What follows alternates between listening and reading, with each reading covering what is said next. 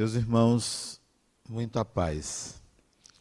Alguns anos atrás, cerca de 15 anos atrás, atendi uma mãe muito aflita, porque a sua filha, então com 12 anos de idade, apresentava manifestações mediúnicas em casa. A menina sintonizava com um espírito que dizia ser o avô dela desencarnado pai do pai dela, orientando quanto à vida dela e da mãe. A mãe, preocupada, muito evangélica, achou que a menina estava desorientada ou endemoniada e foi aconselhada a procurar um profissional que a orientasse o que falar, o que fazer naquelas circunstâncias. E ela então compareceu ao meu consultório com a filha, sentaram no sofá, e aí a mãe aflita me relatava o problema da menina. E a menina tranquila, sentada ao lado da mãe, à espera de que pudesse falar. Mas a mãe não deixava que a menina falasse. A certa altura eu tive que interromper a fala da mãe, porque já estava quase mais da metade, quase não, mais da metade da sessão, a mãe falando, falando, falando, e a menina querendo falar, pedi à mãe licença e pedi à garota que falasse, porque a mãe dizia que ela estava perturbada, que ela já não se interessava mais pelas atividades domésticas, porque estava orientada por esse para a mãe por esse demônio. E eu então interrompi e a menina começou a dizer assim: Tio, me chamou de tio, tio, minha mãe não entende essas coisas. Minha mãe ainda não sabe nada sobre o que se passa na vida espiritual. Sim, eu vejo o meu avô, sim, o meu avô me orienta. Mas eu sei de que se trata, não tenho medo, não me perturba. A menina com 12 anos, não me perturba. Isto é isto é um fenômeno que acontece para orientar a nossa vida, a minha vida e a de minha mãe. Eu só peço ao Senhor que converse com minha mãe para ela aprender sobre essas coisas. Esse caso, como muitos que acontecem, decorre da ignorância do ser humano quanto à vida espiritual pelo fato do ser humano transformar um fenômeno real num fenômeno religioso, num fenômeno ligado à fé, num fenômeno ligado a informações que vêm de uma tradição religiosa arcaica que condenou, condenava ou condena o que é o mediúnico, por não entender de que se trata. Da mesma maneira, que nós também, no Espiritismo, transformamos um fenômeno mediúnico numa, num acontecimento sobrenatural, porque emprestamos aos espíritos uma competência e uma capacidade que eles não têm. Por quê? Porque são apenas seres humanos. Seres humanos que estão agora fora do corpo físico mas não têm a sabedoria nem o poder que nós emprestamos a eles. Quantos pedidos nós fazemos para entidades espirituais, emprestando nomes fantásticos, conhecidos, famosos, como se eles não tivessem problemas semelhantes àqueles que nós tentamos resolver pedindo a eles ajuda. De onde vem essa forma de lidar com o espiritual, de transformar o espiritual num oráculo, de transformar o espiritual no faz tudo, no sabe tudo, no cura tudo. Lembro-me de uma passagem contada por um amigo meu, há muitos anos também. Ele disse que uma certa vez, uma, uma mulher cujo filho havia desencarnado, com os, o filho dos braços foi a Buda, ao iluminado, e pedia a ele que devolvesse a vida ao seu filho. E ele prontamente disse: Sim, devolverei a vida ao seu filho. Só se você me trouxer alguém aqui em cuja família nunca morreu alguém. Me traga, e aí eu devolvo a vida ao seu filho. Resposta sábia a quem pensa que os espíritos podem fazer tudo e curar tudo.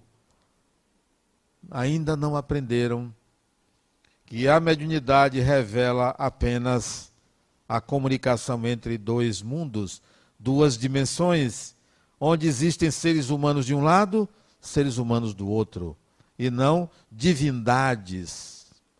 De onde vem isso também? Isso vem dos primórdios da evolução humana. Há mais de dois milhões de anos atrás, os seres humanos habitavam a Terra, recém-vindos da condição animal. Eram humanos. Estavam diante de uma realidade que eles não sabiam explicar. Viam-se a si mesmos diferenciados do animal.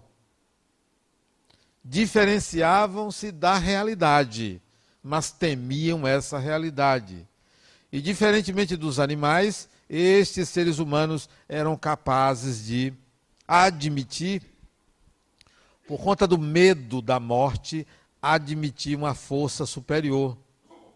Essa força superior era aquela que o ameaçava. Era o rio, era o sol, era a tempestade, era o vento, era o trovão foram transformados em divindades, fenômenos da natureza que ameaçavam o ser humano, ou ao mesmo tempo que lhe davam sustento, eram considerados divindades. Os seres humanos, mais de dois milhões de anos atrás.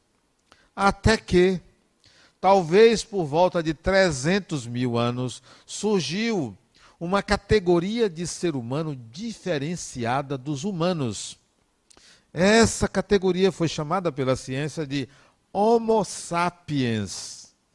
O Homo sapiens chega à Terra e dizima os humanos e assume o planeta. Homo sapiens. Por volta de 300 mil anos atrás. Somos nós, frutos desses Homo sapiens que em diversas regiões do planeta dizimou os humanos. Somos mais do que humanos, porque somos Homo sapiens. O Homo sapiens não era muito diferente do humano, porque ainda divinizava os fenômenos da natureza. Ainda chamava de Deus, ou de trovão, ou, de, ou um totem, ou uma árvore, os seres considerados míticos. Daí surge a mitologia.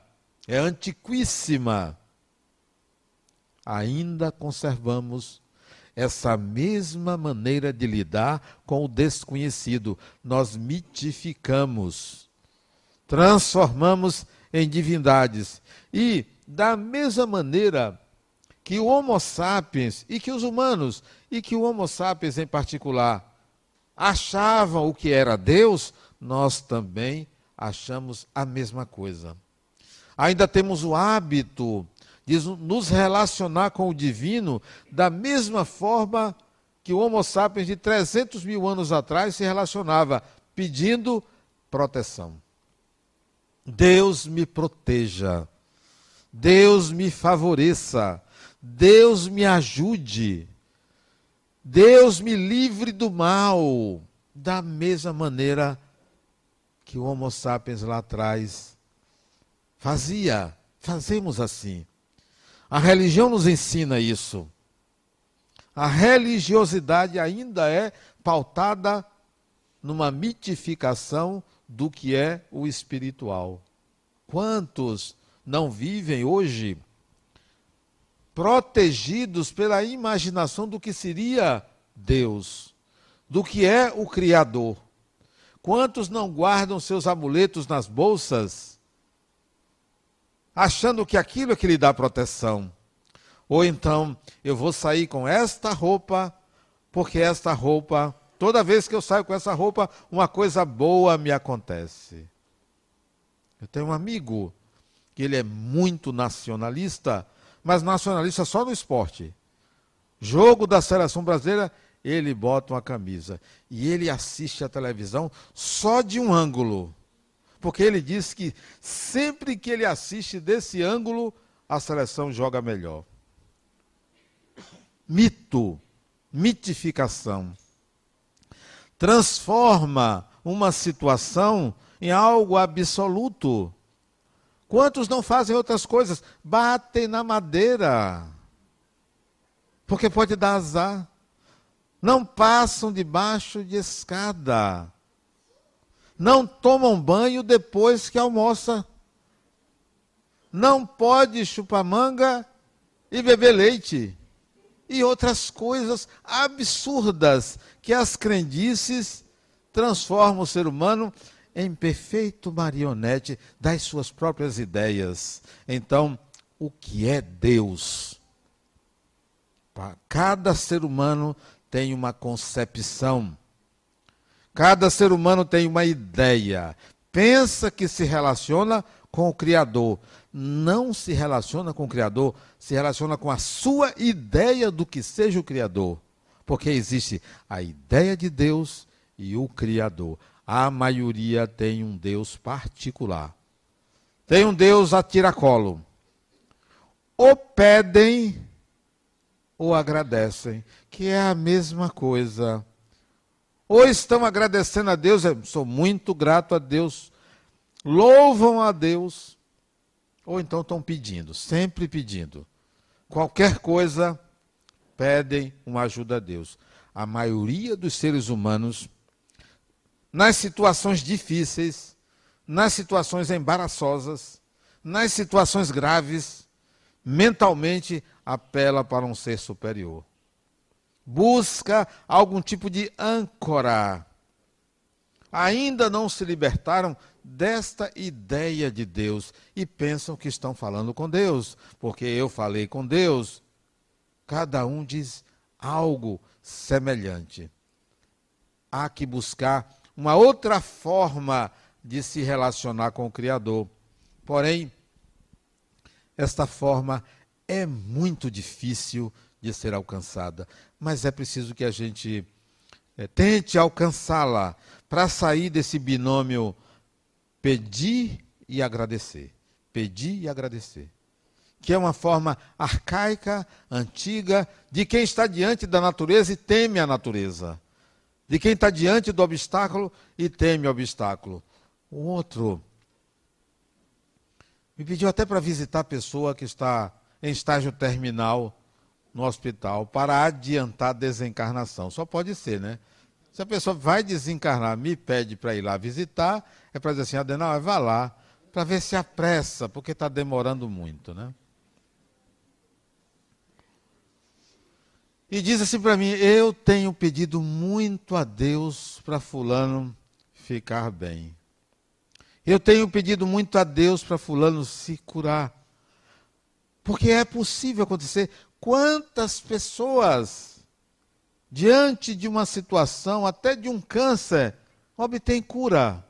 Sim, mas vão morrer. Não tem saída, vão morrer.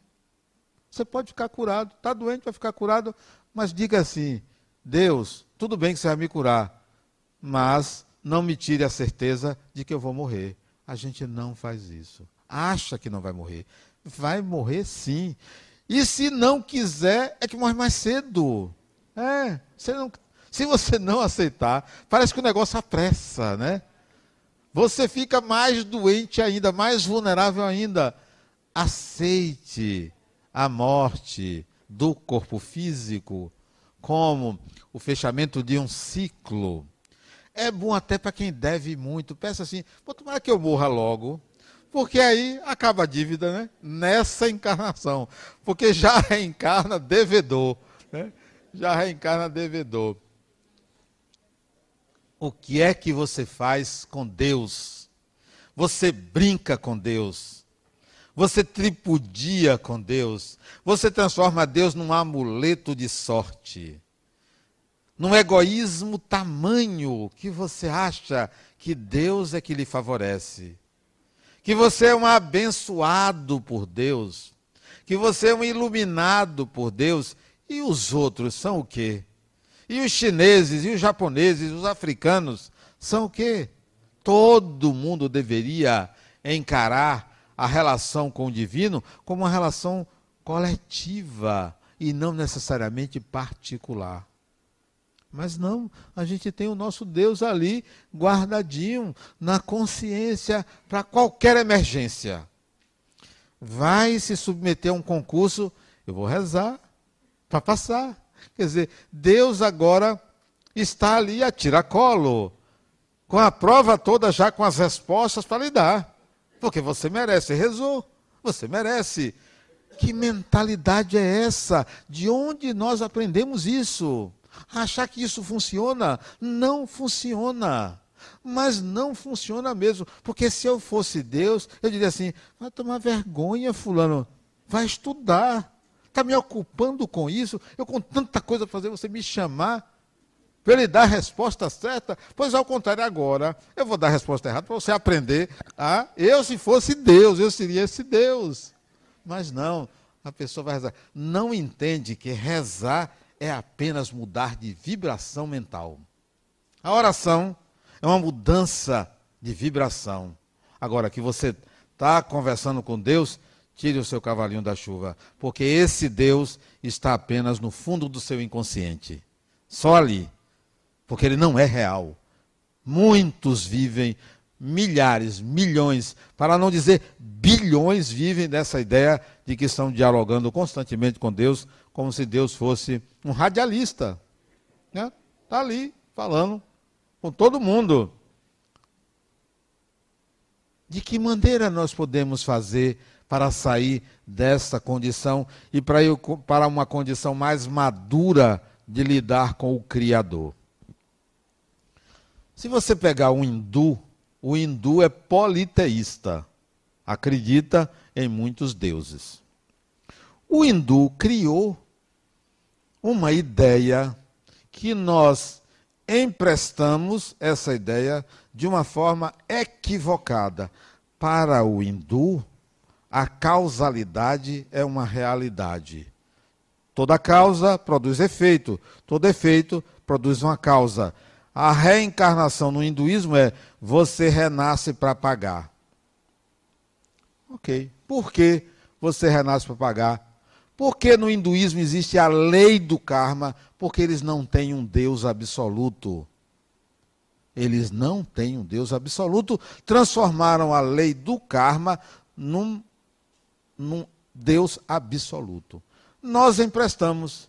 Então nós temos dois deuses. Um Deus, que a gente chama de Pai, de amor, e uma lei absoluta chamada de causa e efeito.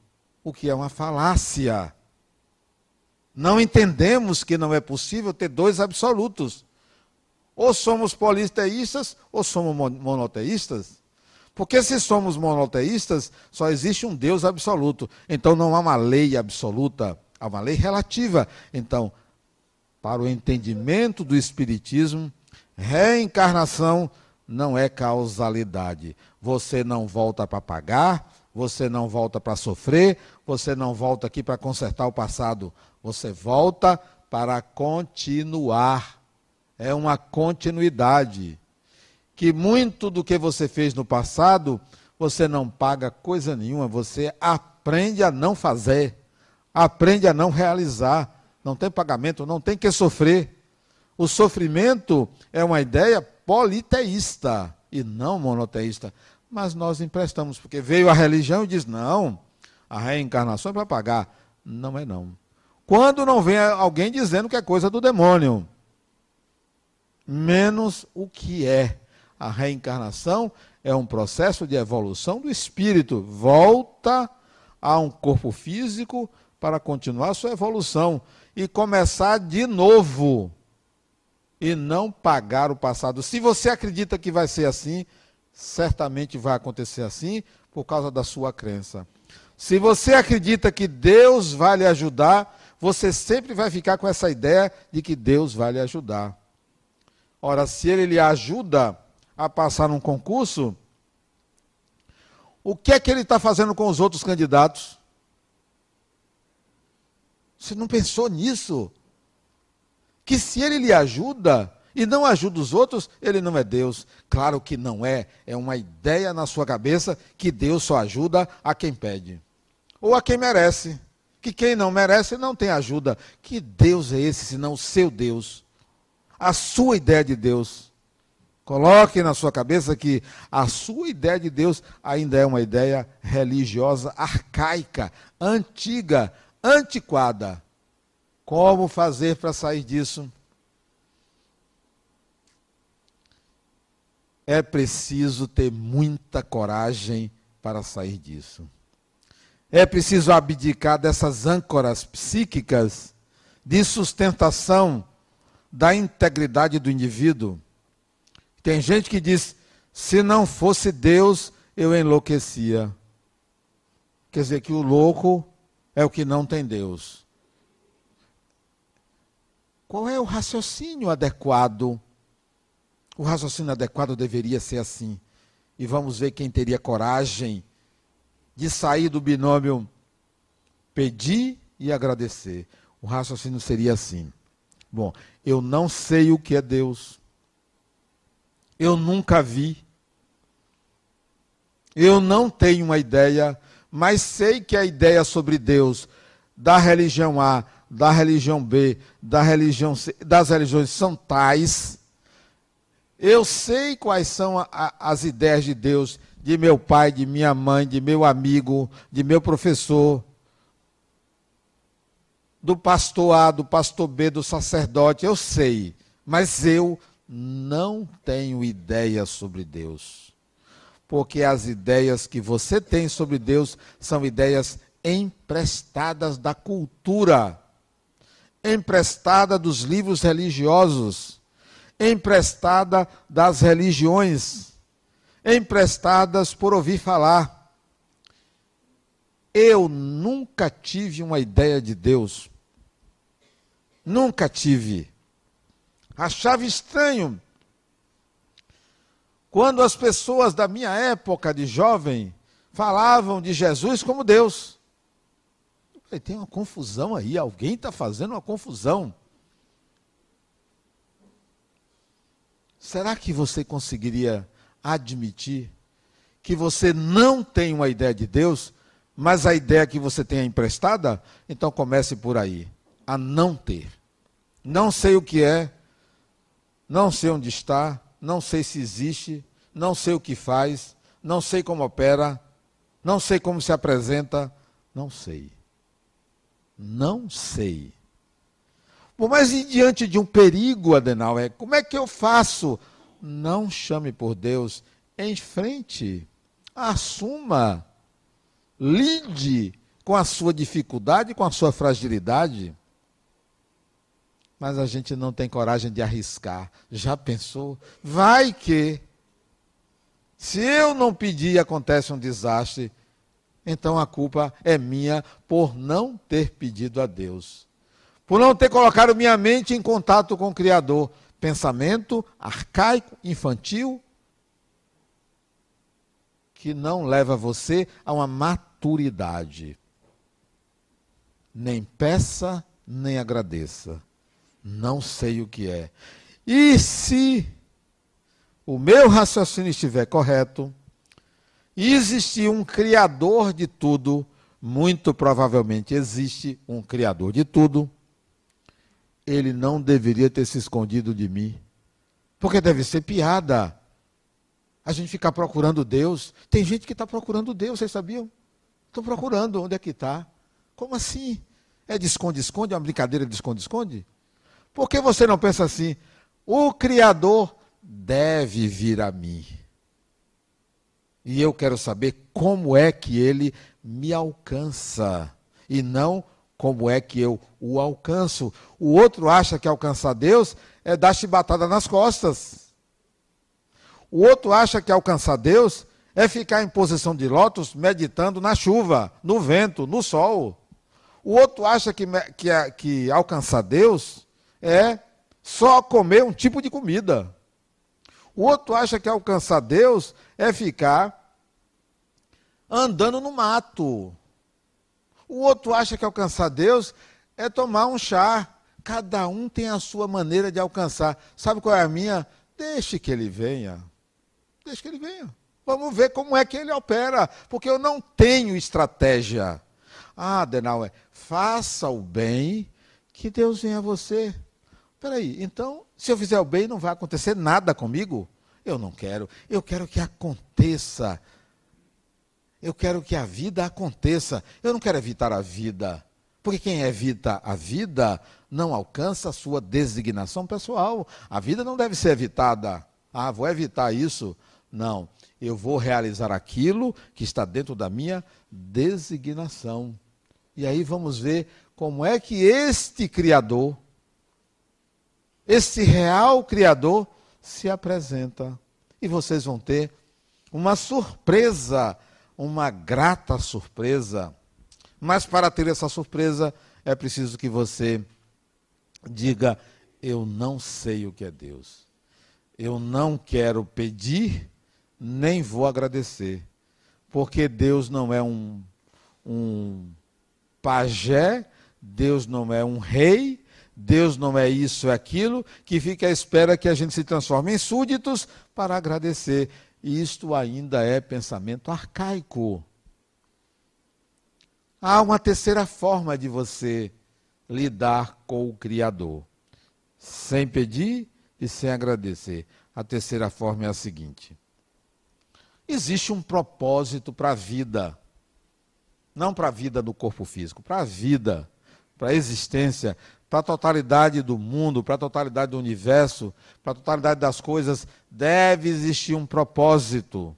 Esse propósito a gente chama de evolução, complexidade crescente deve existir. Quem bolou isso ou o que bolou isso, que seja Deus, que seja lá, que seja Jeová, qualquer que seja o nome, o que pensou isso, bolou isso, precisa de ajuda. Vou ajudar. Não vou pedir, nem vou agradecer, eu vou ajudar. Porque eu parto do princípio de que eu, ser humano, tenho a oportunidade de conviver com muitos seres humanos.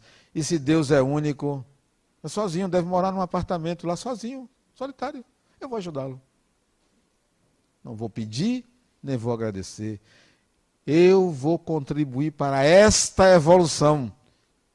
Em meio à vida humana, em meio ao trabalho, em meio às obrigações da existência comum, em meio aos cuidados com a saúde, em meio aos cuidados com família, em meio às relações humanas, eu vou ajudar neste propósito, não por uma troca, não porque acho que isso vai me distinguir em relação, me destacar em relação às pessoas, não porque quero um bom lugar depois da morte. Olha que engodo um bom lugar depois da morte.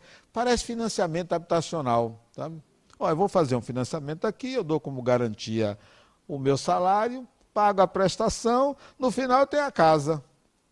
E a gente pensa assim: eu vou fazer algumas obrigações religiosas, no final tem um lugar ao sol.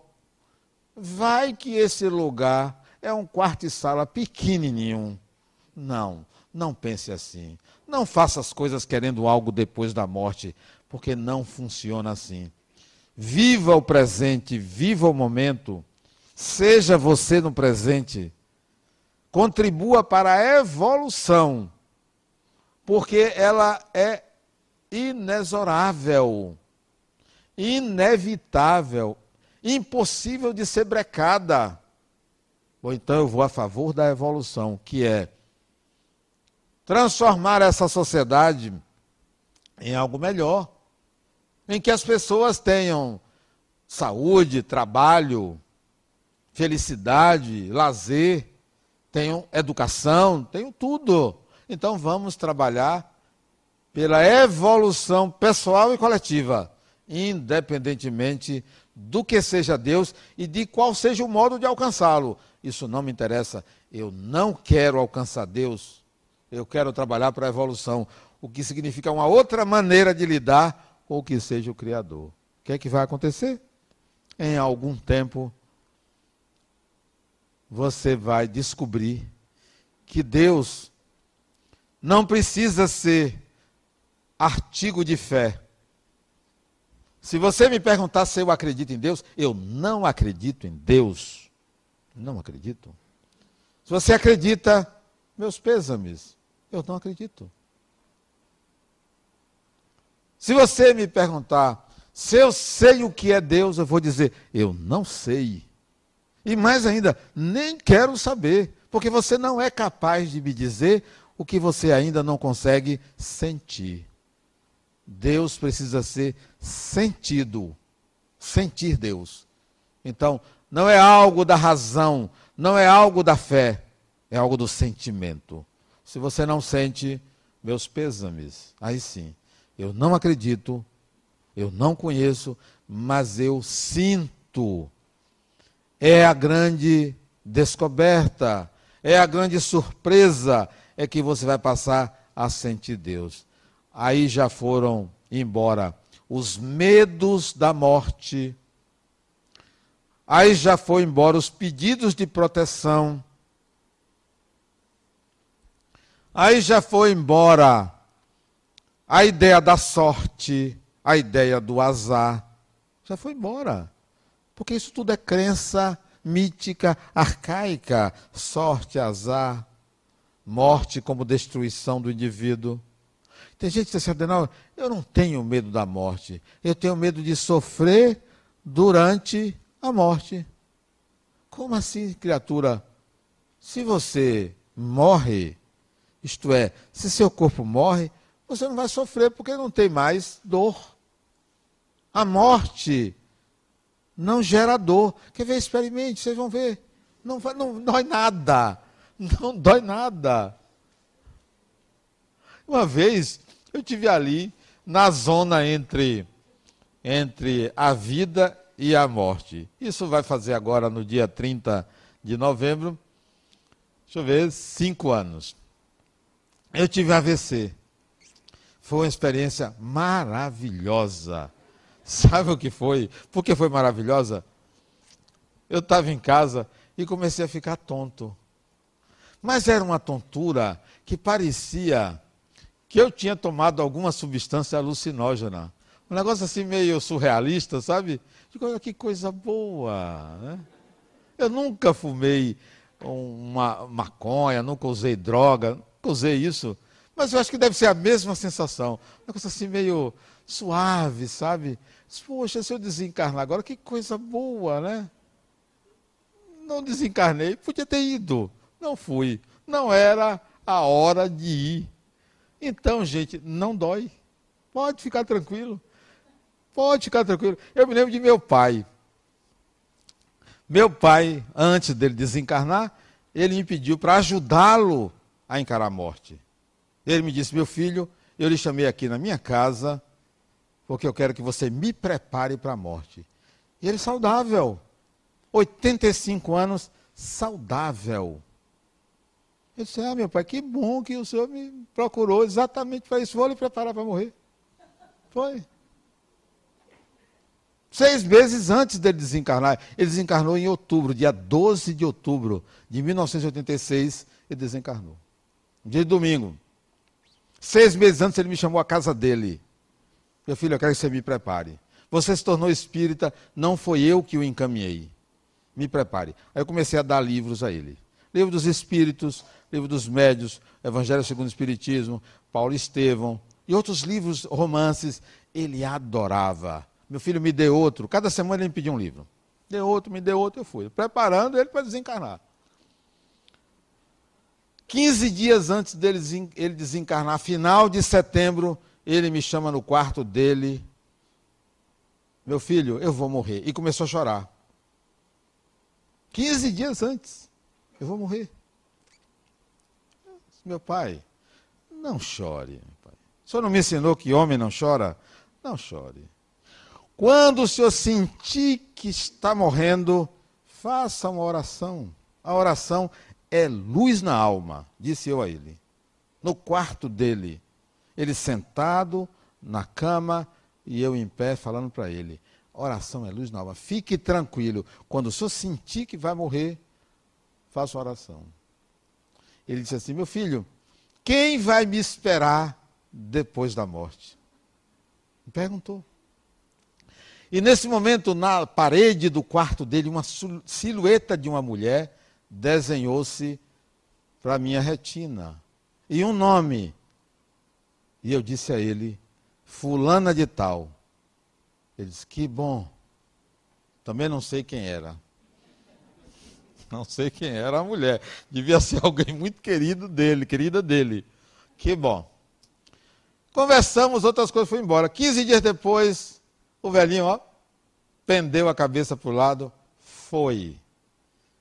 Quando ligou para minha casa chorando, minha irmã, já sei, o pai morreu, estou indo aí. Fui lá, vesti o corpo ainda quente e cantei uma música de Roberto Carlos que ele adorava. Eu dizia, meu pai, o senhor vai ao som de Roberto Carlos. Pena que eu não sei cantar direito. Eu e outro irmão cantava, todo mundo chorando lá em casa. Eu e outro irmão, que já desencarnou também, a gente cantava essa música para meu pai. Foi. Não dói. Não dói. Pode ter certeza que não dói. O medo da morte é a incapacidade de lidar com a própria vida, porque quem não tem medo de viver, não tem medo de morrer. Quem tem medo de viver, tem medo de morrer. Quem não enfrenta os seus desafios, tem medo de morrer. Deus não é para ser acreditado, não é para ser usado como um patuá como um trevo de quatro folhas, como um amuleto, como uma ideia que resolve tudo. É para ser sentido. E quando você sente Deus, você compreende a vida. Você entende as pessoas, você entende a si mesmo. Você não anda buscando elementos mágicos para resolver suas dificuldades e seus conflitos. Você entende até as suas próprias dificuldades como inerentes ao grau de complexidade da sua própria evolução, do seu estágio de evolução. Sentir Deus é preciso que você deixe de lado esses deuses que foram criados pelas religiões. Eles têm uma função inicial de trazer você para um equilíbrio, mas um equilíbrio provisório provisório. Você imagine uma, um jovem com um corpo perfeito usando uma bengala. Tem sentido? Somos nós quando buscamos Deus para nos proteger. Somos jovens usando bengalas. Deixe as bengalas para os idosos que não conseguem ficar de pé. Não usemos mais essas bengalas elas não são úteis porque mantêm-nos escravos da ideia de Deus, dessa ideia de Deus. Como a gente pode assistir uma sociedade toda que de dia entra em contato com a vida e de noite lida com a divindade, agradecendo pelo dia que teve. Toda noite a pessoa agradece a Deus pelo dia que teve. Não agradece ao pai, não agradece à mãe, não agradece ao patrão, não agradece ao guarda que dá segurança, não agradece ao médico, não agradece ao professor, mas vai agradecer a Deus porque rezou, tirou o medo que tinha das coisas, entregou para Deus proteger e vive uma vida inautêntica, uma vida menor uma vida submissa a uma ideia. À semelhança disso, existem aqueles que rejeitam o mal. Eu vou afastar o mal. Afastar o mal, Deus me protege do mal, do mal, como se o mal fosse um elemento externo. E ainda chamam de demônio aquele que é responsável pelo mal.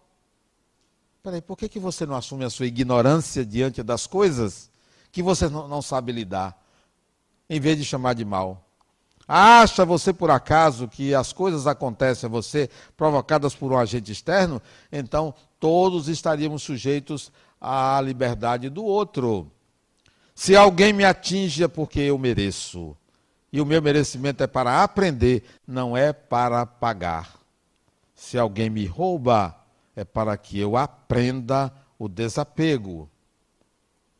Se alguém faz algo comigo, é para que eu aprenda a crescer com aquilo.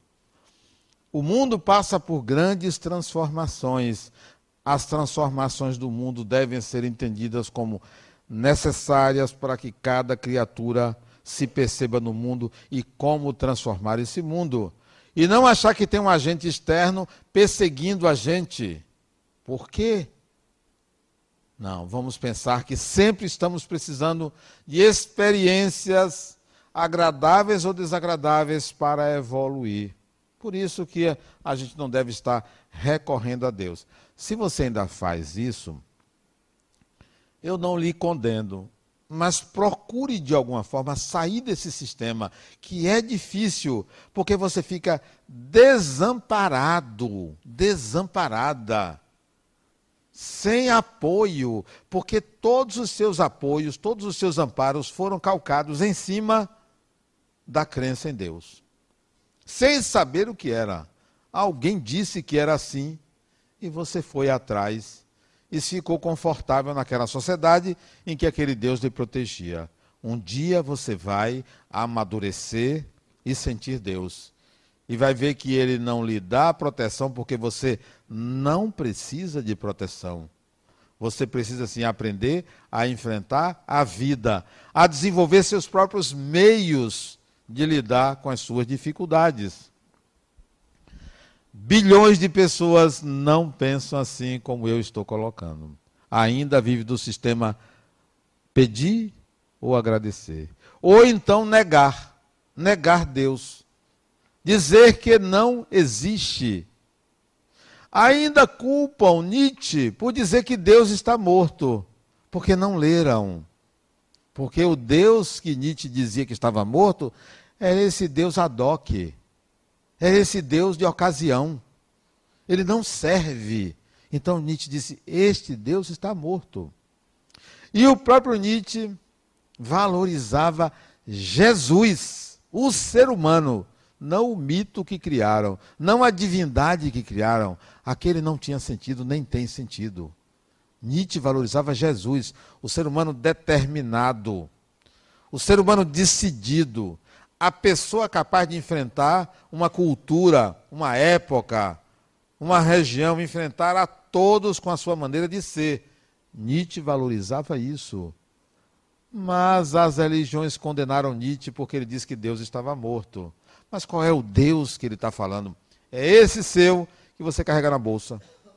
É esse seu que está ali, ó, na sua mente, que você recorre. Epa, deixa eu fazer uma oração. Deixa eu orar. Deixa eu pedir a Deus, porque o mal está vindo aí. Deixe vir. Em frente. Lide com tranquilidade. Lide com autoconfiança, porque tudo que lhe acontece é para o seu crescimento, é para a sua evolução. Tenha saídas para as circunstâncias. Deixe que Deus se aproxime. Não vá atrás dele. Tem gente que diz: olha, a vida é uma busca pelo encontro com Deus. Como assim? Onde é que é? é ali no Capão, é no Caminho de Santiago. Eu tenho um paciente que ele já fez três vezes o Caminho de Santiago. Três vezes. Para encontrar Deus. Ele está com problema nos pés. Sério? É sério, ele está com problema nos pés. Os pés começaram a inchar agora. Tem tempo que ele não vai lá. Esse Adenal, será que eu não tinha que ir quatro vezes? Você vai perder as pernas, fulano. Sério, isso é sério. Está com os pés inchados. Vá, vá caminhar, pode caminhar. Você vai encontrar. Vá lá, não sei aonde, você vai encontrar. Você vai encontrar problemas sérios. Muitos problemas sérios. E tem gente que diz assim: Deus não está fora, Deus está dentro da gente. Dentro de você tem sangue, tem carne, tem vísceras, tem fígado. Não tem Deus dentro de você. Não tem. A não ser que você diga, não. Deus está na minha consciência, na sua mente não está Deus, está uma marca de Deus, uma marca. E é esta marca que forjou todas as religiões e todos os ritos religiosos. A gente deve entender que a procura pela divindade é uma espécie de arquétipo, é uma tendência. Quando o ser humano encontrasse consigo mesmo, ele vai, se, vai sentir Deus. Deus não deve ser objeto de crença, mas sim deve ser sentido. Muita paz.